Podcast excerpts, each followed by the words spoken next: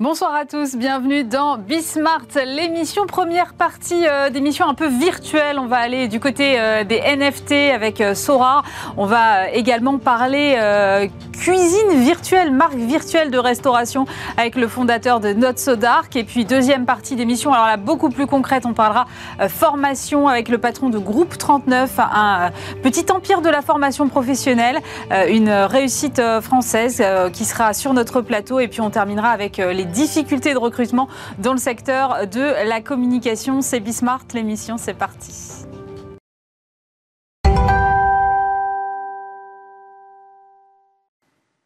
Pour commencer cette émission, euh, je suis avec euh, Thibaut Prédhomme, bonjour.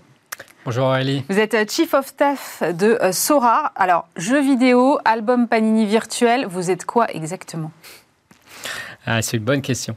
Euh, Sorare, c'est un jeu qui permet aux fans d'engager avec leur passion pour le football à travers deux éléments. Le premier, c'est la collection, donc de cartes, qui sont des cartes officiellement sous licence, qui viennent de clubs de football ou de ligues de football. Et avec ces cartes, c'est le deuxième élément, on va pouvoir participer à un jeu de fantasy. Qu'est-ce qu'un jeu de fantasy? C'est un jeu qui permet euh, de gagner des points en fonction des performances réelles des joueurs. Donc je vois Mbappé, Hmm par exemple, j'ai la carte d'Mbappé. Si Mbappé est performant comme c'est le cas en ce moment, et qui marque des buts et qui fait des très bons matchs, ma carte va gagner des points. Moi, je vais être plus ou moins haut dans le classement et à la fin, je peux gagner des récompenses.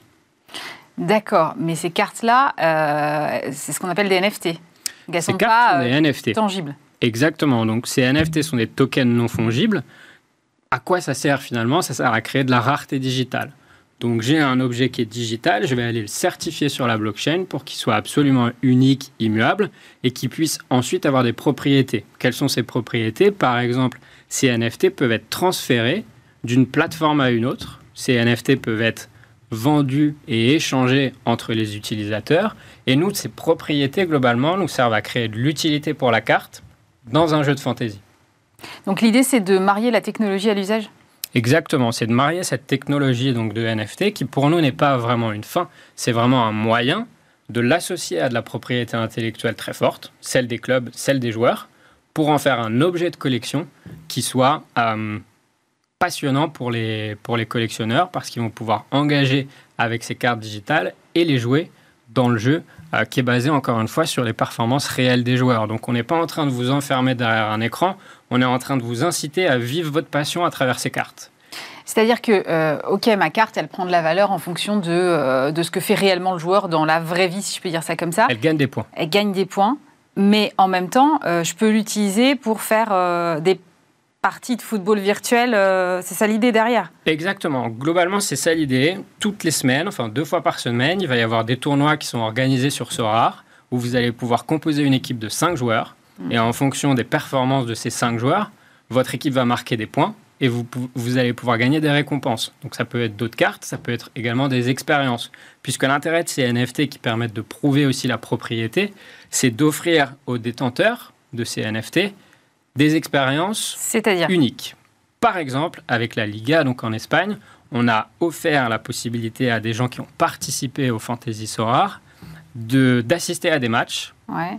Bien évidemment, les places étaient des places de privilégiés, donc il y avait des expériences autour. On- on- donc ça a été le cas sur le Classico euh, Barcelone-Real Madrid, ça a été, ça a été le cas pardon, sur le derby de Séville, et on veut vraiment multiplier ces expériences parce que c'est des choses uniques pour les fans, et c'est pour ça qu'ils viennent sur Sorare. Euh, je- tout à l'heure, vous avez mentionné l'utilisation sur d'autres plateformes. Ça veut dire qu'on peut utiliser ces cartes-là euh, sur d'autres jeux de fantasy football euh, à l'extérieur de l'écosystème Sora? Alors, la propriété du NFT, c'est que cet objet, il peut être déplacé. Donc, les cartes peuvent être vendues ou échangées ailleurs que sur Sorare, et les cartes peuvent être jouées également ailleurs que sur Sorare. D'accord. Et ça, c'est c'est quelque chose de très important. euh, et, et- et une des raisons pour lesquelles on, on utilise cette technologie, c'est que cette technologie rend le contrôle, en fait, aux joueurs et aux collectionneurs. Dans le passé, dans l'industrie du, du jeu vidéo au sens large, tous les ans, on vous obligeait en fait à acheter une copie du jeu et à racheter des éléments dans Ouais, le c'est jeu. vrai. Mhm. Sur Sorare, c'est différent. Vous achetez ce NFT. Ce NFT, vous pouvez le jouer en saison 1 comme en saison 10. Ok, on n'en est pas encore à la saison 10. Pas encore. ça viendra. Euh, on va rentrer justement parce que je comprends bien que la technologie est hyper importante et vous êtes basé sur la technologie Ethereum. Mhm. Pourquoi est-ce que vous avez fait ce choix? Alors pourquoi ce choix? Euh, Plusieurs raisons. Premièrement, c'est celle qui a la communauté de, développeurs la plus importante. Ensuite, c'est également celle qui offrait euh, les propriétés de, de, sécurité les plus importantes. Et donc naturellement, on s'est orienté vers celle-ci. Ensuite, là, récemment, on vient de passer d'un layer 1 de Ethereum à un layer 2. Qu'est-ce que ça fait très schématiquement? Avant, on allait certifier sur la blockchain toutes les transactions. Mm. Aujourd'hui, ce qu'on fait, c'est qu'on les, les rassemble dans un, dans un lot et on va une seule fois euh, sur la blockchain pour valider tout le lot. Ça a plusieurs avantages. Ça a des avantages pour améliorer l'expérience euh, des, des joueurs parce que tout se fait immédiatement. Et ça a également euh, l'avantage de réduire notre, euh, notre empreinte environnementale. donc, euh, donc c'était le, c'était le, la meilleure solution pour nous. Et du coup, toutes les transactions se font en crypto? Non. Sur Sorare, on peut acheter un NFT avec sa carte bleue ah. et n'avoir jamais touché d'une manière ou d'une autre à la crypto. Et on n'a pas besoin de comprendre ce qui se passe dans l'industrie crypto et blockchain. Ok. Aujourd'hui, vous, vous regroupez combien de joueurs et avec quel profil? Alors aujourd'hui, on a un peu plus d'un million cinq de joueurs sur la plateforme. Un million cinq? Oui. Ah oui. Un million cinq. Euh, les profils, c'est des fans de foot, globalement, plutôt masculins. Euh, mais c'est des fans de foot, c'est des gens qui viennent engager avec leur passion. Donc, qu'est-ce qu'ils viennent faire chez nous? Ils viennent collectionner ou ils viennent collectionner et jouer. D'accord. Et qu'est-ce qui les attire chez vous? C'est le, d'abord le jeu en lui-même, mhm. ce qu'on appelle le fantasy football, ou alors c'est au contraire la possibilité de voir euh, potentiellement le, la valeur de leur carte augmenter. Je crois qu'il y a une carte de Cristiano Ronaldo qui a dû se vendre 350 000, si ma mémoire est bonne. Donc euh, est-ce que c'est cet objectif-là qui les attire, ou c'est vraiment euh, la passion du jeu tout simplement? La passion du jeu. C'est, d'abord la passion pour la collection qui existe depuis très longtemps dans le monde et très longtemps dans le football. Parce que euh, vous avez mentionné euh, certains, certaines sociétés. Effectivement, on a tous eu l'habitude de coller ses stickers dans des albums ou de collectionner ses cartes dans des boîtes. Donc, d'abord, les gens viennent pour collectionner, ensuite, ils viennent pour jouer. Et, et certains deviennent, euh, deviennent vraiment très intéressés par le jeu parce que, encore une fois, ce fantasy qui est basé sur la vie réelle sert à vous connecter avec votre passion et donc fait appel à vos capacités d'analyse, à du scouting et, à plein de choses. C'est quoi du scouting? Le scouting, c'est je vais aller regarder euh, les joueurs et essayer de trouver les pépites avant les autres, ou alors les joueurs qui vont passer d'un club à un autre. Donc c'est vraiment analyser le, le, football pour essayer de, de comprendre euh, qui va performer et quand. Ouais, c'est en fait dupliquer euh, et anticiper ce que va faire le, le terrain de jeu réel en fait. Exactement. Mais vous parliez des collections, c'est vrai qu'on a l'habitude effectivement d'avoir des tas de collectionneurs, et y compris notamment dans le monde de l'art ou des montres ou des voitures de collection par exemple, mais ça reste quelque chose de tangible qu'on peut ranger chez soi ou qu'on peut porter à l'extérieur. Là, tout est enfermé dans un monde virtuel, ça garde le même intérêt? Ça garde le même intérêt parce qu'en fait on peut interagir encore plus avec l'objet. La voiture de collection, c'est une bonne comparaison. La voiture de collection, en général, elle est dans un garage. Mmh plutôt sécurisée, plus elle a de valeur. Et euh, on la sort une fois par semaine, une fois par mois. Euh, là, c'est un objet de collection qui a beaucoup de valeur, puisque, encore une fois, la technologie permet de le rendre unique. On sait euh, par qui il a transité potentiellement, et on est capable de s'assurer de qui est le propriétaire et de le protéger. Et dans le même temps, on offre la possibilité, parce qu'il est digital, au propriétaire de l'objet d'interagir vraiment très régulièrement avec et de le connecter à la passion sous-jacente qui est le football. C'est assez marrant parce que, en fait, euh, votre boîte, je crois qu'elle s'est lancée en 2018, quelque chose comme ça. C'est ça. Et personne parlait des NFT en 2018. Personne parlait des NFT. Les deux fondateurs, donc Nicolas Julia et Adrien Montfort, qui étaient déjà dans la blockchain, voient cette technologie arriver et se disent c'est incroyable. Nous, humains, on collectionne depuis toujours. Mm. Et cette techno permet de recréer en fait cette, euh, cette expérience de collection en ligne.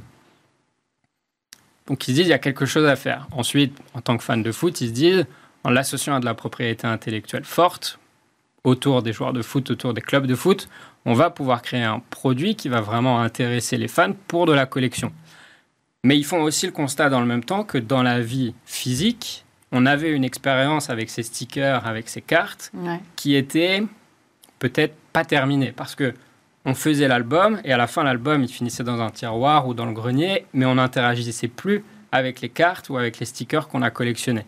Et c'est là que vient l'idée du fantasy, c'est si on arrive en ligne à créer un truc qui est tout le temps accessible mm. et qui permet vraiment de, vivre sa passion, alors c'est un produit qui a énormément de, potentiel. À combien est-ce qu'on, enfin à partir de combien est-ce qu'on peut commencer à jouer? Parce que j'imagine que pour que ce soit intéressant, il faut qu'on ait des cartes de joueurs un peu forts. J'imagine que tout le monde ne peut pas acheter la carte de Mbappé, par exemple. Donc à partir de combien le jeu devient vraiment intéressant?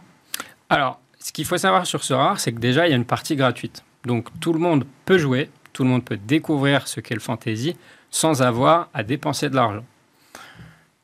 La majorité des joueurs aujourd'hui dépensent de l'argent dans des cartes qui font moins de 50 euros. Donc on n'a pas besoin d'investir des sommes importantes pour pouvoir jouer et s'amuser dans Sora. Après, c'est vrai qu'il y a des joueurs, comme Mbappé par exemple, qui vont attirer beaucoup de collectionneurs et que dans ces cas-là, les prix peuvent être plus importants. Mais le but final de ce rare, c'est pas d'avoir la meilleure carte ou d'avoir la carte euh, de Mbappé, c'est d'avoir la carte qui va, euh, si vous voulez jouer au fantasy, pouvoir vous rapporter des points. Et ça, un joueur comme Mbappé peut vous le permettre, mais également un joueur du championnat belge, par exemple, ou d'un championnat peut-être un peu moins euh, important que la Ligue 1, peut vous le permettre. Et c'est là où ça va justement faire appel à vos compétences pour aller chercher les cartes des uns ou des autres globalement autour de tous les clubs qu'on peut avoir. Il faut savoir que nous, aujourd'hui, on a plus de 230 clubs sous licence. Donc il y a de... Clubs européens, ça Clubs européens, américains, asiatiques. Ah oui. On a, vraiment, on a vraiment des clubs tout autour de la planète et les détenteurs de droits, donc les clubs et les ligues, viennent aussi sur Sora pour cette mutualisation d'audience. Parce que je suis un club asiatique, par exemple, je vais venir sur Sora bien évidemment pour toucher des fans asiatiques, mm. mais aussi bénéficier des fans qui sont présents sur la plateforme depuis l'Europe, depuis les États-Unis, parce qu'eux vont venir s'intéresser aux joueurs du championnat asiatique dans l'objectif de construire la meilleure équipe. Euh, pour revenir à la création de valeur et au fait que ces cartes prennent de la valeur, euh, est-ce qu'à un moment, ça risque pas de vous faire tomber quand même sous la législation des jeux d'argent? Je crois qu'il y a le régulateur euh, britannique qui, euh, qui, se posait un peu des questions euh, à l'automne dernier. Je ne sais pas où vous en êtes de ce dossier-là, mais est-ce qu'à un moment, le risque n'est pas de basculer de l'autre côté avec une réglementation qui, pour le coup, serait complètement différente? Alors, ce qu'il faut savoir, c'est que nous, on a eu, comme vous le savez, plusieurs levées de fonds dans notre, dans notre histoire, et qu'à chaque fois, lors de ces levées de fonds, nos conseils et les conseils de nos investisseurs ont confirmé que le produit que propose Sorar n'était pas du jeu d'argent. Après, euh, quand on dit ça, bien évidemment que nous, on a une responsabilité parce que c'est un nouveau produit et un nouveau marché, c'est d'éduquer les régulateurs et euh, d'être transparent avec eux et ouvert au dialogue autour de ce nouveau produit sur ce nouveau marché. Mais la société en interne n'est pas construite comme un jeu d'argent puisque vous n'avez pas à perdre de l'argent pour jouer, il n'y a pas cette logique de mise et il n'y a pas cette logique de si vous jouez une carte et que vous perdez ou que vous ne gagnez pas, on vous prend la carte. La carte est toujours à vous, donc vous la maîtrisez pour... Le temps que vous décidez. Voilà. Hmm. Euh, vous parlez des levées de fonds, vous avez levé, euh, et ça a fait grand bruit, 680 millions. Euh, qu'est-ce qui nécessite autant d'argent? C'est la technologie? Alors, c'est plusieurs choses. pourquoi autant d'argent? Parce que nous, on a l'obligation d'acquérir des licences pour pouvoir utiliser l'image des joueurs et l'image des clubs. Et alors, bah, plus on multiplie le nombre de clubs, plus on multiplie bien évidemment la facture. Nous, il faut savoir qu'on a l'objectif d'être entre 20 et 30 ligues partenaires sous licence dans le produit Sorar. Aujourd'hui, on a à peu près 230 clubs. L'objectif, c'est probablement d'être autour de 500. Donc, il y a encore beaucoup de chemin à faire. Et on a aussi l'ambition de développer ce produit dans d'autres sports là où on a la conviction que cette magie peut encore euh, opérer entre la collection et le fantasy. Et donc, les sports US s'y prêtent assez bien et, mm, sont, sont, très intéressants pour nous. Donc, sur la partie euh, euh, licence, ça coûte de l'argent. Ensuite, il y a toute la partie tech et développement. Mhm. Donc, recruter des talents qui vont nous permettre, encore une fois, depuis la France, d'adresser un marché mondial. et bien évidemment, de faire connaître le produit euh, avec des opérations euh, marketing dans le futur qui, encore une fois, pour nous, euh, vont nous permettre de, de servir des propriétés des NFT pour offrir des expériences particulières euh, aux fans. Un, fait assez rare euh, chez une licorne, c'est que vous êtes déjà rentable je crois. Euh, quel est le potentiel du marché que vous adressez? Parce qu'on on a du mal à se rendre compte, en fait. En fonction des, sources, il y a entre 1 milliard et 2 milliards de fans de football. Si on prend d'autres sports, ça veut dire encore plus de fans. Donc, donc finalement, aujourd'hui, quand on disait au départ qu'on avait un million et demi d'utilisateurs sur, euh, sur la plateforme, on se rend compte que la profondeur est encore extrêmement importante. Donc, donc le potentiel est bien évidemment euh, important. Après, c'est à nous de continuer à hum, faire ce qu'on fait, c'est-à-dire créer des expériences à la frontière entre collection et jeu qui vont intéresser les fans, engager les fans, servir à les objectifs également des détenteurs de droits, puisque eux, ce qu'ils veulent, c'est qu'on protège et qu'on valorise leur marque. Mm. Et à l'inverse d'autres, peut-être jeux vidéo, nous, on ne va pas éloigner les fans de l'écran ou vraiment de la vie réelle. On va au contraire les reconnecter et, mm, et ça, c'est intéressant pour eux. Euh, votre communauté, elle est d'ailleurs très investie. Euh, ça m'a beaucoup interpellé dans votre stratégie parce que finalement certains développent euh, des outils connexes, donc des outils de data, des médias type podcast. quelle est votre relation avec ces développeurs-là? Parce que je crois que vous avez une, relation assez proche finalement. Oui, ben, nous, on s'est toujours, s'est toujours appuyé sur la communauté. Sorar, c'est un produit qui, qui, a principalement grossi à travers le bouche à oreille. Euh, parce que nous, on n'a on a quasiment pas fait de, de, marketing payant jusqu'ici. On a commencé très récemment. Donc, ça a toujours été le bouche à oreille qui a été le vecteur de, de notre croissance.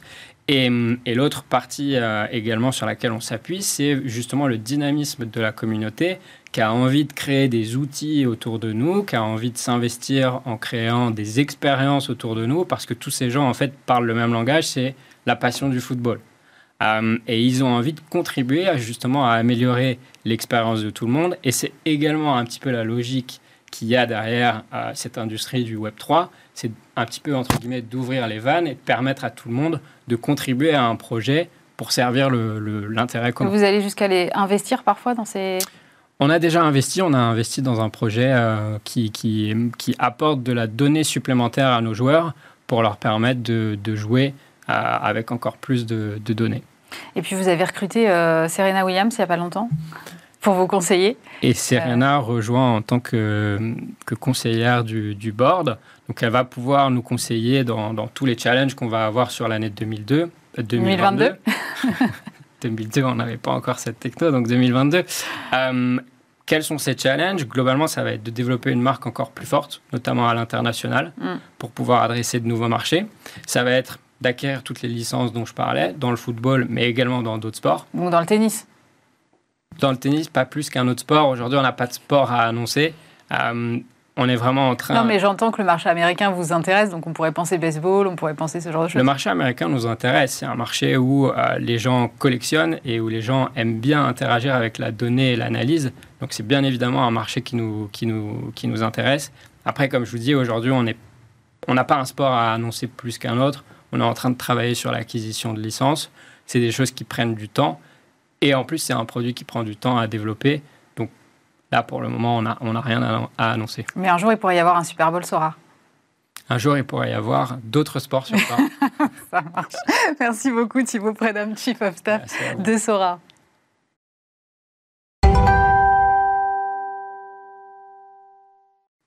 Il y a des cartes virtuelles aux marques virtuelles. Il n'y a qu'un pas qu'on va franchir avec euh, Clément Benoît. Bonjour. Bonjour Oli. Vous êtes euh, fondateur de Not So Dark, euh, une boîte que vous avez lancée sur le segment des Dark Kitchen, des restaurants sans salle et sans serveur qui sont dédiés donc à la livraison. Et vous avez choisi il n'y a pas très longtemps de pivoter, il y a quelques mois.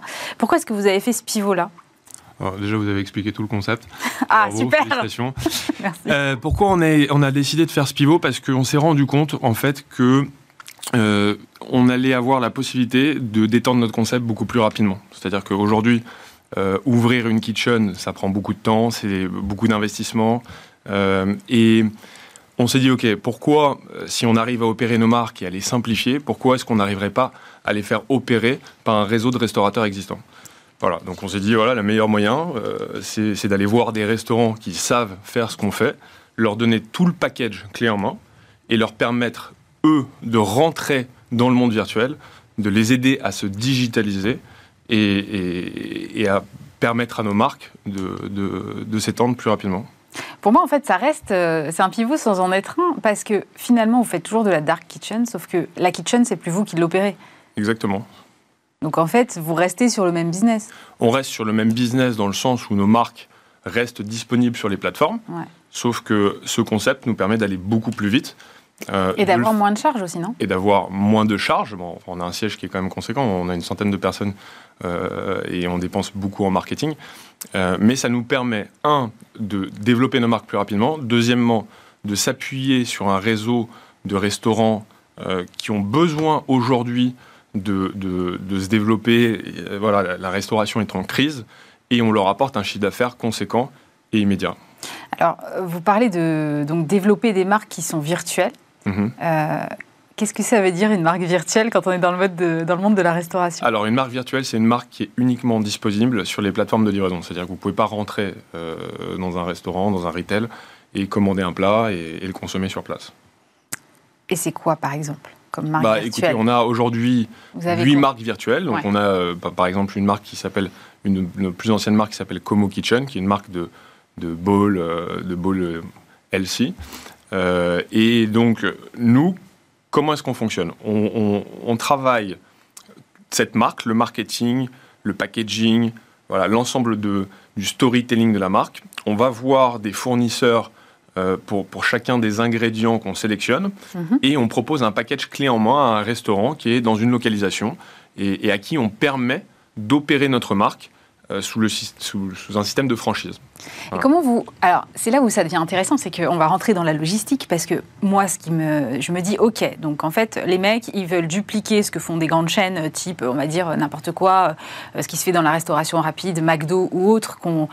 Voilà, énormément de restaurants. Mhm en faisant des marques virtuelles. Mais la force de frappe euh, des restaurants que je viens de citer, c'est qu'ils ont euh, un alignement, notamment en termes de fourniture, c'est-à-dire que la viande qu'on va manger dans X ou Y restaurant est la même, euh, les équipes sont formées de la même façon, et ça, vous ne pouvez pas le faire.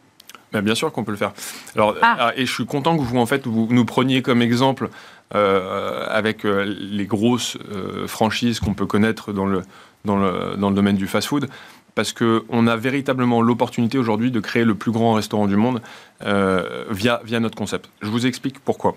Euh, pour répondre à votre première question, c'est en vrai, on a exactement le même processus euh, qu'un McDonald's, un Burger King, ou peu importe la chaîne de fast-food que vous pouvez citer. C'est-à-dire qu'on va chercher des suppliers qu'on valide qualitativement et qui déploient leurs produits sur l'ensemble de notre réseau. La seule différence, c'est qu'aujourd'hui, vous voulez ouvrir une enseigne en, franchise, euh, un, euh, ça vous coûte beaucoup d'argent. Mmh. Voilà. Deux, c'est du temps. Une ouverture, c'est 6, 8, 10 mois euh, sur un concept de franchise. vous avez un risque, un investissement. demain, il y a une crise sanitaire du poisson, une vache folle, etc. Vous êtes dans le domaine du burger, vous vendez plus un burger. Nous, on est trend responsive, c'est-à-dire qu'on va avoir un franchisé, on lui propose d'opérer une ou deux de nos marques. Il y en a une qui fonctionne moins bien, on lui en remet une autre. et il n'y a pas d'investissement. Euh, il, nous contacte, 15 jours après, il est lancé. Euh, ça s'appuie sur sa structure fixe existante, ce qui est juste extraordinaire, parce qu'au final, il peut mutualiser partiellement son, son, personnel, euh, il, peut... Il n'a pas de loyer à payer, puisqu'il le paye déjà pour sa propre activité, pas de frais fixes, eau, électricité. Donc en fait, on a un, concept qui, peut se propager à partir du moment où, effectivement, comme vous le dites, on arrive à créer une marque forte, voilà, euh, et une supply chain parfaite, c'est-à-dire des ingrédients qui sont sélectionnés chez des fournisseurs qui sont voilà, contrôlés. Donc on a un service qualité, on a une équipe supply chain, on a une équipe logistique, et on est capable aujourd'hui de livrer l'ensemble de ces produits partout en France en offrant à nos franchisés, à nos partenaires, entre deux et trois livraisons par semaine. D'accord. Et c'est intéressant, vous mentionnez une marque forte, et effectivement, c'est, je pense, le nœud du truc pour que ça fonctionne. Euh, comment est-ce qu'on crée une marque forte? C'est quoi vos leviers? Euh, euh, comment vous partez d'une page blanche, vous regardez quelles sont les tendances et puis vous dites hop je vais aller sur les balls. Comment, et comment on fait la différence dans ce cas? Parce que c'est quelque chose qui est hyper concurrentiel en ce moment. Alors déjà il faut, faut bien comprendre que Not So Dark est une, une, une start-up de la, de la food tech donc la technologie mon background, c'est la technologie, on vient de ce milieu-là, on a vraiment mis la technologie au centre du débat. Donc déjà, ce qu'on fait, c'est qu'on identifie les trends mm. euh, dans le monde entier, euh, sur plein de continents différents, euh, sur les plateformes de livraison en Asie, aux États-Unis, etc. On essaie de trouver des trends émergentes. Voilà, via la technologie, via un algorithme qu'on a créé. Qui, qui est chargé d'aller écouter un peu tout ce qui se passe. Et, qui... écoute, exactement, qui écoute tout ce qui se passe dans le monde, dans, le, dans le food delivery, et on arrive à voir, à, spotter les tendances un petit peu en avant-première. Une fois qu'on a fait ça, on a une équipe créative euh, qui, réfléchit à, euh, bah, aux produits, au marketing, au storytelling. On cherche après des, fournisseurs qui sont capables euh, de, créer nos recettes, qui sont des recettes pour la plupart à façon, avec nos chefs qui font de, qui font de la RD hein, au final. Mm-hmm. Exactement ça, c'est de la recherche. on crée une carte, on teste cette carte sur un groupe, donc on fait du, focus group, euh, on récolte euh, des feedbacks, on améliore le produit euh, jusqu'à ce que l'ensemble soit parfait et qu'on juge qu'il est lançable sur, sur les plateformes. Mais en termes de business model, comment ça peut être rentable? Parce que la plateforme de livraison marge, le restaurateur marge évidemment, et vous, vous vous retrouvez un peu au milieu. Bah, on se retrouve pas, enfin, on se retrouve au milieu. On est effectivement entre la plateforme de livraison, on a un layer entre la plateforme de livraison, le restaurateur et bien entendu le client. Euh, sauf que déjà, on travaille sur des volumétries ultra importantes. Le, notre chiffre d'affaires grossit euh, considérablement. On fait entre 20 et, 30% de croissance tous les mois. Donc, c'est une croissance qui est compliquée à assumer euh, humainement. humainement. Et, forcément, on travaille sur des marges de, franchise qui sont plus faibles que, lorsqu'on opérait nous-mêmes nos kitchens. Mais euh, voilà, la croissance est, tellement importante et le chiffre d'affaires est tellement important, et en plusieurs millions d'euros par mois, euh, qu'au final, on, s'y retrouve. Sinon, euh, je ne serais pas là aujourd'hui. D'accord. D'ailleurs, vous disiez que vous recrutiez quasiment 200 personnes cette année-là Oui, ouais, on, est, on, travaille, on travaille activement sur, sur notre prochaine levée de fonds qui, qui va servir à, à financer notre expansion à l'international. On a réussi en en sept mois après notre pivot à recréer l'ensemble de notre chiffre d'affaires, voire même plus. Et, aujourd'hui, l'objectif, c'est de dupliquer ce concept qu'on a réussi euh, à, mettre en place en France, à l'étranger. On a ouvert en Belgique il y a, quelques semaines. Euh, on apprend de cette première expérience internationale comment ça fonctionne. Hmm. Et après, le but, c'est de déployer un peu partout. Et c'est pour ça qu'on a à peu près 200 postes en recrutement à l'heure actuelle. Bah, bon courage, parce qu'en ce moment, le recrutement, c'est pas, pas, facile. Euh, vous avez de fortes ambitions. Euh, un millier de restaurants partenaires d'ici la fin de l'année et 10 à 12 marques opérationnelles. Ouais. c'est vraiment une course à la volumétrie alors bah écoutez, enfin, on, vient du monde des, des, startups. j'ai fondé ma première entreprise à 21 ans, qu'on a revendue en 2015, puis j'étais fondateur de, Stuart, que vous connaissez peut-être. Donc on, on, baigne là-dedans, c'est-à-dire identifier un concept, un potentiel, euh, et aller le plus vite possible. C'est une course. Donc euh, euh, voilà, on est passionné par ça avec Alex, mon associé. On est passionné par ce qu'on fait. On est passionné par, la, créativité de nos équipes, voilà, tout, avec lesquelles on partage tous les jours. on a l'ambition de, de, créer un, catégorie leader dans ce nouveau domaine de, la dark kitchen et principalement voilà, sur notre axe qui est la franchise. Euh, donc on va voir, oui, on a cette ambition et on pense qu'on est, euh, on est tout à fait euh, capable de, de, de l'atteindre. Le delivery, c'est l'avenir de la restauration bah, Les gens ont de moins en moins de temps. ils consomment de plus en plus sur place, sur leur lieu de travail. donc voilà, moi j'ai vécu deux ans à Manhattan où ils sont un peu en avance sur, sur, sur, sur le delivery et très sincèrement, je pense que c'est effectivement l'avenir. Et pour la restauration, c'est un levier de, business important. Ça leur apporte euh, combien de chiffre d'affaires en plus aux restaurateurs qui travaillent avec vous? Bah, euh, nous, on a certains restaurateurs qui font euh, trois fois leur chiffre d'affaires avec nous. C'est-à-dire qu'on représente un poids vraiment important pour eux. Et aujourd'hui, on arrive en moyenne à générer sur l'ensemble du réseau à peu près 50 000 euros par mois de chiffre d'affaires supplémentaire. Et ça, on, arrive à le faire 15 jours après avoir rencontré le restaurateur. Donc c'est quand même, c'est quand même génial pour, pour un restaurant qui, en ce moment, peut rencontrer quelques difficultés mais qui rencontre aussi des difficultés de recrutement. Donc, euh, si vous leur apportez trois fois le chiffre d'affaires, il y a un moment où ça va aussi être difficile de répondre à la demande. Oui et non, parce qu'en fait, les, créneaux de livraison sont jamais, euh, les créneaux horaires sont jamais exactement les mêmes que les coups de feu, euh, que les coups de feu sur place, parce que lorsque vous commandez, vous anticipez toujours. Un, petit peu. Donc en fait, ça vient très bien s'embriquer sur l'activité du restaurant. Puis ça perturbe pas le, restaurateur. il reçoit des commandes, il les exécute. Euh, qu'un livreur vienne chercher les commandes de son propre restaurant ou de nos marques, c'est complètement invisible. Vous vous adressez surtout à des gens qui travaillent ou il y a un peu de livraison aussi à domicile, le soir, le week-end? Est-ce qu'on s'adresse, pardon? À des gens qui travaillent, euh, c'est euh, le repas du midi, particulièrement dans les entreprises, ou où il y a un peu de tout? Non, en fait, aujourd'hui, le volume d'affaires se répartit, voilà, je dirais un 30, 30%, 30, 35% le midi et 65% le, le soir. Avec une cible évidemment ultra-urbaine Ultra-urbaine. Et après, on adapte nos marques aussi en fonction des localisations. Donc, euh, euh, il y a certaines marques qui cartonnent à Paris ou en région parisienne, qui fonctionnent un peu moins bien en province et vice-versa. Et comment ça s'explique?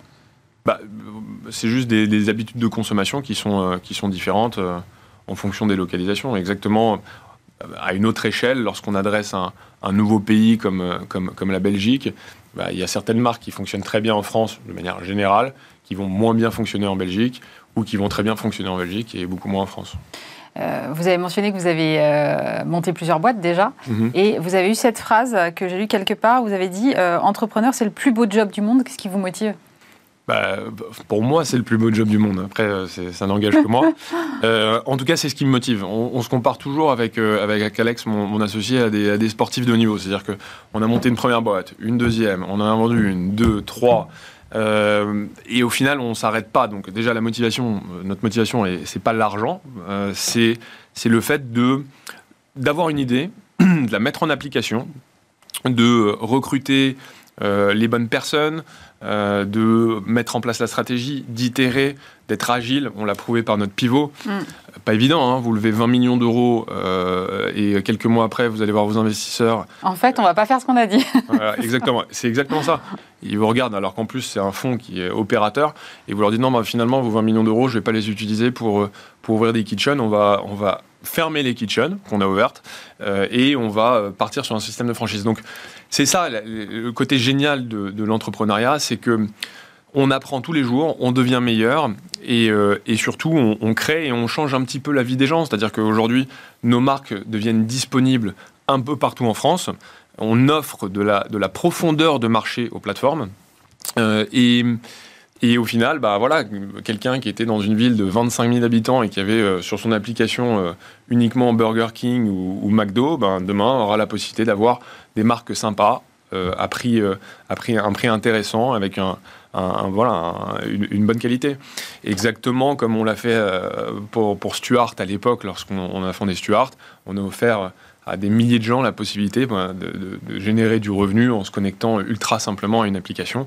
Voilà, donc c'est ça l'entrepreneuriat et c'est ça qui nous fait euh, qui nous fait kiffer, si je peux me dire, si je peux le dire ainsi. Merci beaucoup Clément Benoît. Je rappelle que vous êtes le fondateur de Not So Dark. Merci d'avoir été avec nous. Merci.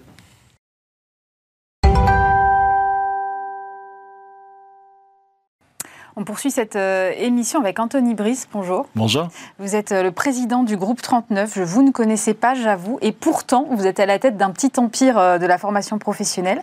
Vous êtes autodidacte. Moi, je voudrais savoir quelle est l'histoire qui vous pousse à vous lancer dans la formation professionnelle. Alors, vous savez, j'ai toujours réfléchi à trouver une histoire qui soit romancée, rocambolesque autour de ça. Mais en vrai, il y a eu beaucoup de, de chance au niveau des rencontres que j'ai que j'ai eu dans ce dans ce milieu-là. Au départ, euh, il y avait la plateforme Tutosme qui était censée mettre en relation des, jeux, des gens qui veulent apprendre et d'autres qui veulent transmettre. Mm. Et au fur et à mesure, euh, j'ai rencontré des personnes dans le monde de la formation qui m'ont dit qu'on avait une, une, richesse au niveau de notre collectif de, de formateurs et qu'il fallait le mettre à disposition des organismes de formation, chose que j'ai faite. Et la croissance a fait qu'on a racheté des organismes de formation, qu'on a créé un univers autour de la formation. Et euh, voilà, c'est une histoire de, rencontre, le bon moment, la bonne personne. On va, on va revenir sur, parce que là, vous allez très très vite, mais euh, au départ, vous vouliez être journaliste, il s'est passé quoi? Ah, vous avez lu, euh, vous avez lu un article euh, paru récemment.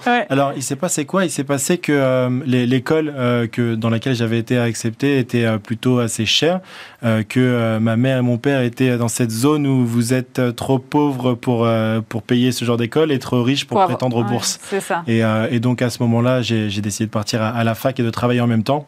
Et c'était plutôt difficile de travailler la nuit et d'aller en cours la journée. J'ai vite abandonné les, cours. Et je me suis lancé dans l'entrepreneuriat un petit peu ensuite. Mais qu'est-ce qui vous a attiré dans ce monde de la formation professionnelle? Au départ, c'était vraiment, euh, moi j'avais soif de compétences. Quand j'ai monté, euh, quand j'ai monté Tutosmi, mm. il me manquait plein de tips, plein de connaissances qui me permettaient d'aller plus loin. Donc j'ai engrangé énormément de connaissances grâce à, à l'entourage et, ce partage d'informations c'était, enfin, pour moi, c'était ça la richesse. Et je me suis dit qu'il y avait vraiment quelque chose à faire autour de ça, euh, parce qu'à partir du moment où vous avez le savoir et la connaissance, le, monde, il a, il a plus aucune limite. Mais quand vous avez lancé Tutosmi, euh, c'était quoi le concept? Alors, le concept de base était euh, très peu clair, je dois l'avouer. le but, c'était de rassembler des gens qui veulent transmettre et d'autres qui veulent apprendre. Et à partir de ce moment-là, on faisait une espèce de mise en relation et on se retrouvait avec des gens qui voulaient apprendre à faire du skateboard, d'autres qui voulaient apprendre à faire un business plan, d'autres qui voulaient. Ah ouais, rien à voir. Non, c'était très éclectique et le business model en a pâti, puisque au bout d'un moment, je me suis dit, ok, il faut que je change euh, de concept et limite, j'étais prêt à fermer jusqu'au jour où j'ai fait cette super rencontre dans le monde de la formation et où je me suis dit, ok, là, on avait des milliers de personnes qui voulaient transmettre et notamment des professionnels. Et en fait, c'est sur ce réseau de professionnels que je me suis appuyé pour pouvoir euh, monter ce, business ensuite. Vous avez lancé Tutosmi avec 15 euh, 000 euros, c'est vrai? Alors, ils disent 15 000, mais non, c'est 5 000 euros. C'est vrai? Ouais, ils, ont, ils se sont trompés. Euh, dans l'article que j'ai lu. exactement, mais j'avais 5 000 euros au départ.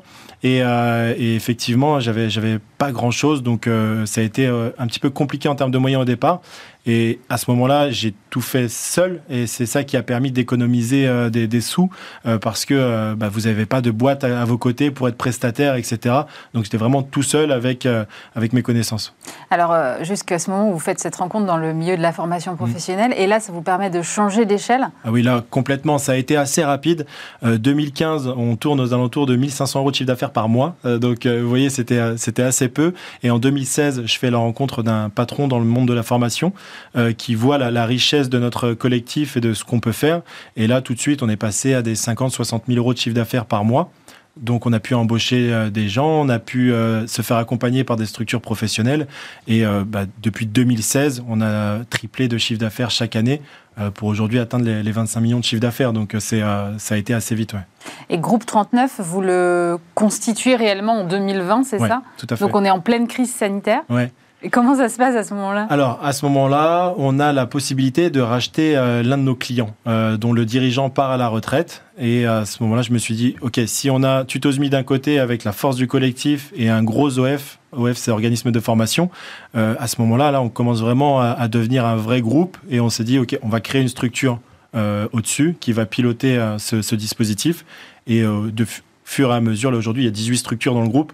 Donc, euh, c'est Il y a 18 structures dans le groupe? Je m'en suis aperçu récemment qu'il y avait 18 structures parce que je me demandais pourquoi j'avais si peu de temps en ce moment. Et donc, j'ai posé tout sur le papier. Et ouais, il y a 18 structures aujourd'hui dans le groupe. Ouais. Pourquoi il y a 18 structures? Parce que y a, euh, c'est très ciblé à chaque fois? Oui, vraiment, on nous appelle, euh, bah, du coup, vous l'avez lu, les, assembleurs de la chaîne de formation. Et donc, euh, vous avez un logiciel e-learning, vous avez des logiciels de gestion de dispositifs d'appel d'offres dans le milieu de la formation, vous avez le collectif de formateurs, vous avez une, une structure dédiée à la formation du CPF, vous avez une structure dédiée au marché public, une autre spécialisée dans les centres d'apprentis, pour notamment le CFA. Donc, à chaque fois un business model différent, un modèle différent et bah, autant de structures. Mais c'est hyper compliqué euh, de se lancer dans la formation professionnelle. C'est très compliqué, effectivement, et je crois que, euh, je ne sais pas si vous connaissez le film, je pense que oui, si j'avais su, je ne serais pas venu. bah, pour de vrai, euh, au, départ, si, si j'avais eu les connaissances du milieu de la formation professionnelle, non, je crois que je me serais perdu dans les méandres de tout, et je crois que c'est parce que justement je ne savais pas que je suis venu. Et vous avez réussi à, à trouver les bons leviers pour attaquer ce marché parce que Enfin, c'est quand même extrêmement complexe. Il y a des organismes qui sont là depuis longtemps. Il y a tout le système de financement qui est aussi compliqué. Euh, il faut arriver à, défricher tout ça. Ouais, complètement. Au départ, avec Tutosmi, on était vraiment, euh, on arrivait vraiment sans connaître, et donc euh, ça a été plutôt facile parce que du coup, on ne s'est fixé aucune limite dans ce qu'on pouvait faire. Mm. Et au fur et à mesure, on les a appris, notamment avec bah, les organismes de contrôle, etc., qui nous ont accompagnés quand, quand, ça allait et quand ça allait pas. Et avec le rachat de notre organisme de formation qui s'appelle ASOFA, juste ensuite, on a aussi récupéré une, une, super matière intellectuelle avec des gens qui sont là depuis longtemps, qui connaissent le milieu de la formation et qui m'apprennent tous les jours à, justement défricher ce, monde-là dans lequel je découvre encore des, choses aujourd'hui. Qu'est-ce qui vous motive euh, dans ce projet-là aujourd'hui? C'est de de mettre euh, le plus de monde possible sur le chemin de l'emploi? Il y a, l'emploi qui, euh, qui, est très important, mais la, base, c'est vraiment la connaissance. Euh, que ça soit à Sofac, Tutosmi, Distanciel ou, les, autres structures du groupe, on est vraiment dans un partage de connaissances. Et à ce moment-là, il se passe quelque chose d'assez magique, c'est que la, la personne ressort plus riche de chez vous. Et ça, pour le coup, pour moi, c'est vraiment ça qui m'anime au quotidien. Et vous avez euh, ouvert un, centre de formation d'apprentis, là, mais de quoi il s'agit exactement? Alors, le campus des carrières, euh, c'est un CFA qui est dédié euh, à ce qu'on appelle des parcours sécurisés. On part du besoin d'une entreprise qui permet de garantir le financement du contrat d'apprentissage et l'embauche de, l'apprenant à la fin de, son dispositif. Donc, la personne rentre chez nous, elle finance ses études avec son employeur et derrière, elle a un CDI. Donc, on est parti d'une garantie d'emploi. Euh, pour ensuite amener les, apprenants à venir chez nous. Aujourd'hui, Campus des carrières, c'est dédié au métier du sanitaire et social. L'an prochain, on partira sur le tertiaire. L'année d'après, sur euh, d'autres secteurs. Et le but, c'est de, s'agrandir de, cette manière-là. Vous avez euh, mentionné distanciel. c'est un mot qui est très à la mode aujourd'hui. Qu'est-ce qui se cache derrière? Distanciel, c'est la marque de notre plateforme e-learning. Mm. Et donc, c'est un produit qu'on conçoit depuis maintenant un an qui, qui va justement permettre euh, aux apprenants qui ne souhaitent pas être en présentiel dans les centres de formation, soit qui bossent, soit qui ont des, euh, des obligations familiales, de pouvoir se former euh, dans une formation qualifiante et d'avoir un métier à la fin avec, comme si vous aviez été en, formation dans, dans, un centre de formation classique. On parle beaucoup des difficultés de recrutement en ce moment et en même temps d'un taux de chômage je pense quasi structurel qui est à 7-8%, il y a des bas là-dessus, mais comment est-ce qu'on fait pour réconcilier euh, la demande des entreprises et l'offre de formation pour qu'à un moment, quand même, on arrive à faire baisser ce taux de chômage structurel C'est vrai que là, j'invente pas, euh, j'invente pas le concept, mais partir du besoin de l'entreprise euh, pour aller vers les dispositifs de formation, dans, dans ce milieu-là, c'est la base. Je pense qu'il faut aller plus loin pour, pour justement motiver les candidats, parce que même quand vous partez du besoin de l'entreprise, euh, il faut recruter les candidats pour rentrer en formation ensuite. Mm. Et là, il y, a, vraiment un devoir de séduction, euh, que ce soit dans les conditions de travail euh, au niveau de, l'entreprise, dans la sécurité de l'emploi, et je pense plus principalement de la considération des individus dans leurs emplois il y a beaucoup de boîtes, des, plutôt des grosses boîtes, hein, mais qui euh, aujourd'hui euh, ont leur propre centre de formation, leurs propres écoles. Comment est-ce que vous regardez ça? Alors, je les regarde avec, euh, avec beaucoup d'attention, puisque je les aide à, le faire. C'est le but aussi du groupe 39, hein, d'être le, support des, entreprises qui veulent former leurs leur, futurs salariés. Donc, on met en place des parcours de formation pour des entreprises. on leur met à disposition les formateurs via Tutosmi. On leur met à disposition les, euh, les parcours d'intégration via distanciel. Donc euh, les CFA, les CFA d'entreprise, comme on les appelle aujourd'hui, elles sont vues d'un bon œil euh, du côté de chez nous et rejoignent ce que vous disiez juste avant sur le fait qu'on part du besoin de l'entreprise pour former ensuite ses, futurs salariés. C'est un investissement. vous avez parlé de beaucoup de métiers et pas finalement beaucoup de technologies. c'est des formations technologiques, c'est quelque chose que vous envisagez? On sait que les besoins seront immenses dans ce domaine? Oui, c'est vrai qu'aujourd'hui, tout ce qui est euh, développement d'applications, développement de sites web, cybersécurité, euh, euh, c'est très à la mode. Il y a des, bons organismes de formation qui le, faisaient, qui le font toujours. Et le groupe 39 est positionné sur ce point-là, avec un gros travail qui est fait, notamment sur distanciel, pour pouvoir proposer prochainement des parcours sur le sujet. Euh, vous venez de faire entrer euh, à votre capitale Collège de Paris. Qu'est-ce que ça va vous apporter? Collège de Paris, euh, c'est une grosse structure. C'est presque 100 millions de chiffres d'affaires, avec à, sa tête Olivier Delagarde qui a une, vision assez futuriste de, la formation. Le but, c'est de constituer un leader national de la formation professionnelle avec des structures d'insertion, mais également des, des, grandes écoles. La devise du Collège de Paris, c'est rendre l'excellence accessible à tous. Et je pense qu'en faisant des passerelles entre nos dispositifs d'insertion vers les écoles supérieures du Collège de Paris, c'est quelque chose de, formidable, ça va faciliter ça. Et c'est un réseau mondial, euh, Afrique, Asie, euh, Amérique du Nord. Ça va permettre aussi de, pouvoir développer nos, différents services euh, sur les différents continents. Vous avez raison, la formation est quelque chose, et l'accès aux compétences et au savoir est, effectivement quelque chose de, clé, surtout dans des carrières qui sont de plus en plus longues, avec voilà, des, changements et des nouvelles formations professionnelles pour des reconversions. Euh, la reconversion aussi est quelque chose qui vous intéresse? Alors, chez nous, c'est un gros, gros pôle, la reconversion, parce que le collectif de formateurs Tutosmi, euh, c'est pour moi, c'est important de proposer aux personnes qui sont des professionnels de leur métier, des, notamment des, tout ce qui est artisanat, en fin de carrière, ces personnes ont envie de changement et euh, pour le coup, les retrouver chez nous après avoir été formés au métier de formateur, avec le savoir de base euh, de l'artisanat, pour nous, c'est fantastique. Et donc, on travaille beaucoup sur ce domaine-là. J'ai lu aussi que vous étiez engagé auprès des jeunes des quartiers populaires avec l'association 100 euh, 000 entrepreneurs. Pourquoi ce choix? Bah, De là d'où je viens, j'aurais aimé, aimé voir des, des, exemples qui, qui aurait pu me donner une certaine envie de l'entrepreneuriat. J'y connaissais pas grand-chose avant d'y être plongé. Et c'est vrai que l'association 100 000 entrepreneurs, elle, permet bah, justement d'aller euh, dans les quartiers, d'aller dans les, collèges, les lycées et, euh, d'aller euh, expliquer que rien n'est impossible si on s'en donne les moyens. C'est vrai qu'il y a un petit décalage encore parce que la jeunesse, vous savez, c'est toujours des rêves plein la tête je vais rouler dans des belles voitures, je vais avoir beaucoup d'argent, etc. Euh, je leur dis qu'avant d'en arriver là, et, il, faut, il y a énormément de travail, de concessions à, faire. Et on n'y arrive pas au bout de 3, 4, 5 ans. C'est sur la durée. Il y a beaucoup d'études là qui montrent que les jeunes ont énormément envie d'entreprendre. Euh, vous le ressentez aussi quand vous faites vos interventions? C'est évident. Pourquoi? Parce qu'aujourd'hui, les contraintes, euh, on les accepte plus comme avant. Euh, vous savez, les, jobs où on reste 40 ans et, où, à la fin de sa carrière, on part à la retraite, ça existe très peu aujourd'hui. Les, gens n'ont pas envie de revenus plafonnés. Euh, ils n'ont pas envie de hiérarchie. la hiérarchie, c'est aussi un, sujet. Et oui, je le sens au quotidien. Mais encore une fois, moi, j'interviens vraiment auprès de collégiens, lycéens ils sont pas encore mûrs. Ouais, il y a, y, a, y a, encore un, degré de maturité qu'il faut passer pour, euh, pour justement arriver au point où, on ressent vraiment l'envie de l'entrepreneuriat. Parce que là, les motivations sont pas toujours les bonnes.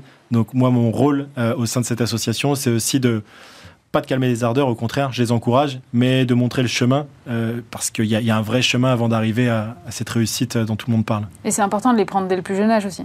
C'est important parce que ça permet d'éviter de faire des, erreurs ou alors de, montrer quelles peuvent être les conséquences euh, des erreurs. J'en ai fait beaucoup euh, parce que pas aiguillé et euh, bon, si ça permet d'accélérer le, chemin pour d'autres, moi ça me va, je signe. C'est quoi votre plus grosse erreur alors Ma plus grosse erreur, euh, ça a été euh, une association avec, euh, avec des amis. au départ, on était quatre amis et je me suis associé avec deux d'entre eux qui, qui m'ont trahi et qui ont, qui, voilà, qui ont volé l'entreprise et, sont partis monter un, clone de, la mienne. Donc ça, c'est mon erreur à moi. Et confiance. Et votre plus belle réussite alors? Ma plus belle, ma plus belle réussite, ça aurait été de, me, de m'associer avec des amis parce qu'il en reste et cette aventure, elle est vraiment formidable avec eux. Merci beaucoup, Anthony Brice. Je rappelle que vous êtes président du groupe 39.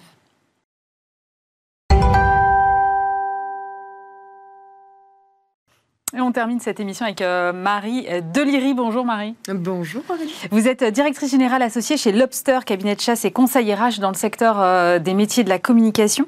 Euh, secteur qui, alors, je ne savais pas, mais n'échappe pas lui non plus. Mais je me demande quel secteur y échappe aujourd'hui aux difficultés de recrutement. Ça tombe bien, on parlait de formation juste avant. quel est le constat que vous vous dressez aujourd'hui sur ce marché? Alors, c'est un constat qui est étonnant parce qu'à la fois, on a vécu une année de crise où mm. recrutement dans les métiers de la communication, ça a été une année difficile. Et en même temps euh, un secteur qui s'est qui a été très très vite dans une dynamique de reprise et où on s'est rendu compte, alors c'était un phénomène qu'on observait déjà avant la crise du Covid-19, un phénomène de, de réflexion autour de, euh, du sens qu'on met dans son travail, des envies euh, qu'on peut avoir à titre personnel et professionnel. Et en fait, le Covid a été évidemment un accélérateur de ces réflexions. Mm. Et aujourd'hui, on se retrouve avec une pénurie de talents, euh, de gens qui ont envie de faire autre chose, qui se posent des questions sur ce qu'elle va être leur suite, de la manière dont ils vont exercer leur métier dans leur écosystème professionnels demain. Et donc aujourd'hui, bah, on, est en manque de talent puisqu'on a plein de gens bah, qui se réinventent sur autre chose. Et euh, bah, il faut, nous aussi, euh, qu'on trouve des moyens de se réinventer et d'aller chercher des talents pour répondre aux besoins de nos clients qui, eux, euh, sont dans une phase de reprise et donc de recrutement assez importante. Mais c'est intéressant ce que, ce que vous dites parce que hum, moi, j'ai eu le sentiment que quand même, globalement, le secteur de la com euh, avait pas trop souffert de la crise. Enfin, on a beaucoup dit, oui, euh, la période, euh, les annonceurs coupent un peu les budgets com et tout ça. Mais néanmoins, tout ce qui est directeur de com, com interne et tout ça, eux, ils ont été en première ligne et à fond pour remobiliser tout le monde. Donc, effectivement, on a le sentiment que cet écosystème est resté très mobilisé. Et peut-être que c'est là aussi où, il y a un, un petit nœud, c'est-à-dire qu'il sort un peu éreinté de cette crise aussi, parce que quand il faut aller mobiliser euh, chacun en télétravail, euh, être euh, le porte-parole de la vision stratégique du dirigeant qui lui-même ne sait plus très bien où il en est, et on le comprend, c'est difficile aussi. Alors absolument, c'est un constat que je partage également, c'est que je pense que nos métiers de communicants, que ce soit en com interne ou mm. comme externe, ont été au devant de la scène. Ils ont accompagné les, les professionnels des ressources humaines, quels qu'en soient les métiers. Effectivement, je pense qu'ils ressortent un petit peu fatigués de cette période. Mais au-delà de ça, il y a eu aussi beaucoup de, de, modifications des métiers. Enfin, je veux dire, il y a eu, je pense à l'événementiel notamment, qui s'est énormément digitalisé. Moi, j'entends aussi beaucoup de professionnels de l'événementiel qui me disent mon métier d'hier, enfin, en tout cas, celui que j'aurai demain, ne ressemble pas à celui pour lequel j'ai eu des convictions de le rejoindre hier. Ah ouais, j'ai signé pour un truc et c'est plus Absolument. ça Absolument. et en fait, il y a une vraie, euh, voilà, il y a une vraie remise en question et ça ne veut pas dire que ces talents-là ne s'adaptent pas à l'évolution de leur métier, mais ça veut dire que intrinsèquement, c'est pas ce pourquoi ils avaient rejoint l'aventure. Donc, il y a effectivement un peu deux parties et c'est pour ça qu'on en parlera peut-être, mais c'est intéressant aussi au regard de ce qu'attendent aujourd'hui les annonceurs, d'aller chercher des profils de communicants, d'ailleurs que ce soit en RP, en événementiel, euh, euh, tous les schémas effectivement de, profils de communicants, d'aller chercher peut-être des profils qui viennent d'ailleurs, déjà un pour apporter une réponse un peu immédiate euh, à cette pénurie de candidats, et ensuite pour répondre à des nouvelles compétences dont les annonceurs ont besoin pour apporter de la valeur ajoutée en termes de communication.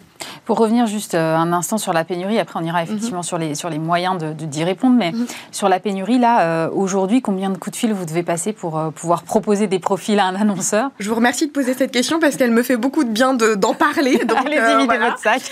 pour vous donner un ordre d'idée, donc nous, on est cabinet de chasse de tête ultra expert dans le secteur. dans le monde d'hier, on appelait en moyenne entre, autour de 150 candidats pour un seul poste, pour arriver à pourvoir un poste. Alors évidemment, on n'en voit pas 150, mais en tout cas, on, en adresse 150 pour en voir euh, une vingtaine, n'en retenir qu'une dizaine et n'en présenter que trois. Aujourd'hui, on est à peu près, alors je vous passe les exceptions de 600, 650 candidats pour des postes euh, exceptionnels, ah mais la moyenne est entre 300 et 350 profils approchés pour arriver à pourvoir un poste. Donc vous avez plus que doublé? Plus que quasiment triplé même. Ouais. Mais alors, euh, mais avec les mêmes effectifs, vous faites comment? Et voilà. Alors, ouais, merci aussi pour cette question parce qu'effectivement, bah, on se retrouve dans un moment où euh, bah, notre métier n'a fondamentalement pas changé. En revanche, effectivement, notre volume de travail a explosé et euh, bah, on doit être encore plus performant, encore plus, je dirais, précis dans notre approche pour pas perdre trop de temps. On doit être au plus proche, je dirais, des besoins, enfin, des, et des envies des candidats pour comprendre rapidement s'ils vont être intégrés ou pas pas motivés dans le process de recrutement. Donc, ça nous demande encore plus de finesse, encore plus de backuper nos process de recrutement euh, et de poser des questions qui sont euh, non pas personnelles, mais en tout cas qui vont euh, comprendre la motivation du candidat en dépassant le simple scope professionnel pour s'assurer effectivement bah, que ça va répondre dans tous les aspects à leurs besoins. Donc, effectivement, notre méthode n'a pas fondamentalement changé. Notre volume, oui, mais en revanche, bah, du coup, comme nous tous, bah, on a besoin aussi de recruter. Donc, voilà, l'obstacle euh, aussi a ah besoin de, faire grandir son aventure. Mais parce qu'on a une belle croissance aussi. Mais alors, vous parlez d'élargir un peu le scope mhm. euh, côté euh, des, des, annonceurs. Est-ce qu'ils l'entendent? Est-ce qu'ils sont prêts à aller chercher des gens qui ont aller euh, plutôt euh, des profils peut-être un peu différents, mais qui peuvent s'adapter, avec qui finalement le plus important sera peut-être de, bien s'entendre humainement, mm. euh, quitte à le former eux-mêmes. Est-ce qu'ils sont prêts à ça ou pas Alors c'est une bonne question. Alors déjà effectivement que nos auditeurs se rassurent, l'idée c'est pas d'aller chercher des profils du BTP pour travailler dans la com, quoique les synergies sont peut-être envisageables, mais en l'occurrence effectivement c'est d'apprendre à ouvrir le scope déjà en validant pour moi une chose qui est pas qui n'est pas négociable, qui sont les soft skills. Et effectivement, on est là quand, enfin, 90% de la réussite d'un poste se fait sur un match d'ADN entre une personnalité et une société. Le reste, effectivement, euh, reste accessoire et potentiel, enfin, et ça s'apprend. Donc euh, voilà. Et effectivement, aujourd'hui, ouvrir le scope, c'est non seulement une obligation parce que nous n'avons plus de talent. Donc nos euh, annonceurs vont devoir effectivement, au-delà d'y être un peu réfractaires, ce que j'entends parce que le message qu'on entend aujourd'hui, c'est moi je veux bien m'ouvrir, mais en même temps je n'ai pas le temps puisque je, suis dans le cercle vicieux de ne pas avoir assez de talent et donc pas assez de bandes passantes pour former ceux qui vont mm-hmm. rentrer. Et en même temps, la réponse que j'apporte en ce moment, c'est vaut-il mieux euh, faire une chasse pendant six mois en arrivant à trouver potentiellement au bout de six mois quelqu'un qui va être à peu près motivé, ou se dire qu'il faut peut-être que deux mois, mais avec un profil qui va être imminemment motivé, avec des compétences nouvelles qui vont permettre d'avoir un angle nouveau et d'avoir une accélération immense derrière. Donc effectivement, c'est repenser un peu, un, peu, un peu cela. Et au-delà de ça, nous, on a aussi un scope de professionnels qui sont les agences que nous accompagnons. Mm. Et je parle aussi avec certains annonceurs, et ces annonceurs nous disent, il y a quand même un vrai euh, une vraie problématique et une réflexion de fond qui est de se dire, nous, on fait appel à des agences pour leur valeur ajoutée euh, en termes de talent et de créativité. Sauf qu'aujourd'hui, euh, nous, annonceurs, notre demande évolue et on a besoin que les talents évoluent eux-mêmes au sein des agences. Donc pour moi, c'est effectivement un phénomène presque d'urgence au-delà de la pénurie que de répondre à cette innovation. Est-ce qu'il y a un petit problème d'attractivité aussi des métiers de la com? Parfois on entend c'est que de la com, alors que, bon, c'est pas moi qui vais dire le contraire en règle. Moi je considère qu'elle fait partie de la stratégie d'entreprise et tout ça, mais bon, je suis pas forcément majoritaire. Donc... Euh. Non, non, mais il y a un problème d'attractivité déjà pour la bonne et simple raison que quand même les métiers de l'événementiel, qui est certes une, une, une, entité des métiers de la mm. communication, a quand même grandement souffert pendant cette période, il faut pas l'occulter. Maintenant, euh, je crois qu'on a tous besoin de se retrouver, on a tous besoin de communiquer, et je reboucle Aurélie avec euh, ce que vous disiez en, introduction, qui est que les communicants ont été ceux qui ont été à l'origine du lien, donc, et on a besoin de ce lien-là, qui soit physique ou distanciel, mm. euh, c'est grâce effectivement à ces talents qui communiquent que l'on arrive à transmettre des messages et que l'on arrive à transmettre ce fameux sens que je crois euh, les jeunes talents ou moins jeunes recherchent aujourd'hui. Euh, est-ce que vous sentez aussi, de l'autre côté, ce qui pourrait aussi expliquer cette pénurie, une certaine pression soit sur les salaires, soit sur, disons, les avantages qui peuvent être octroyés? Moi, j'ai entendu que certaines plateformes américaines, notamment, recrutaient avec euh, des niveaux de salaire et des avantages avec euh, lesquels il est très difficile de rivaliser. Euh, est-ce que c'est quelque chose que vous, vous constatez aussi? Oui, alors on, le constate parce que qui dit pénurie de talent dit rareté des profils. Mm. Donc, rareté des profils dit une certaine inflation des salaires, nécessairement. néanmoins, il ne faut pas oublier quand même qu'une entreprise, et vous, étiez avec d'autres entrepreneurs précédemment, doit aussi, un entrepreneur doit être garant bah, de son équilibre de mm. masse salariale et de la rentabilité qu'il doit apporter. Donc effectivement, euh, je crois que si on pouvait tous euh, payer euh, de manière déraisonnable nos collaborateurs, j'en serais la première à, effectivement en être ravie. Maintenant, il ne faut pas oublier que chacun, on est payé parce que on, dégage une valeur intrinsèque dans l'entreprise qui nous a recrutés. Et effectivement, cette escalade des salaires, il faut y être effectivement, enfin, il faut que ce soit un axe de réflexion très prudent parce qu'on risque de se tirer une grosse balle dans le pied derrière. Et j'entendais précédemment effectivement euh, d'un entrepreneur euh, expliquer que le fait qu'aujourd'hui on ne cherche plus qu'un salaire. Et je crois que les nouveaux talents ne sont plus en recherche uniquement de ça. En revanche, ils ont une immense exigence sur euh, l'équilibre pro-perso qu'ils vont mm. trouver. les, enfin, moi j'ai même des candidats qui me demandent le bilan carbone des entreprises. donc ça va effectivement jusqu'à même des convictions personnelles qui sont tout à fait respectables, mais qui font qu'aujourd'hui le, le champ d'attente du candidat s'est complètement démultiplié. Le salaire restant effectivement une des verticales, mais plus uniquement. Et euh, pour tirer effectivement le fil, c'est là où l'une des réponses de cette crise, c'est aussi et plus que jamais de soigner sa marque employeur et passer par un cabinet de chasse de tête. Moi, je suis parfois appelée par des clients qui nous disent on fait appel à vous, Marie, parce que cela contribue à renforcer notre valeur en tant que marque employeur et d'avoir un garant sur le plan du recrutement. Et aujourd'hui, on se doit d'être vraiment au millimètre près parce qu'on a tellement de canaux de communication. Des réseaux sociaux, des, des, des, des, des glaces d'or, des Welcome to the Jungle, qui sont des super vitrines, mais qui donnent un accès à l'information de, de manière quasiment illimitée. Donc les entreprises se doivent de se recentrer sur leur raison d'être, absolument. Merci beaucoup Marie Deliri. Je rappelle que vous êtes directrice générale associée de Lobster. C'est la fin de cette émission. Merci de nous avoir suivis. Évidemment, dès lundi, vous retrouvez euh, Stéphane Soumier, même euh, lieu, même heure. Passez un très bon week-end sur Smart.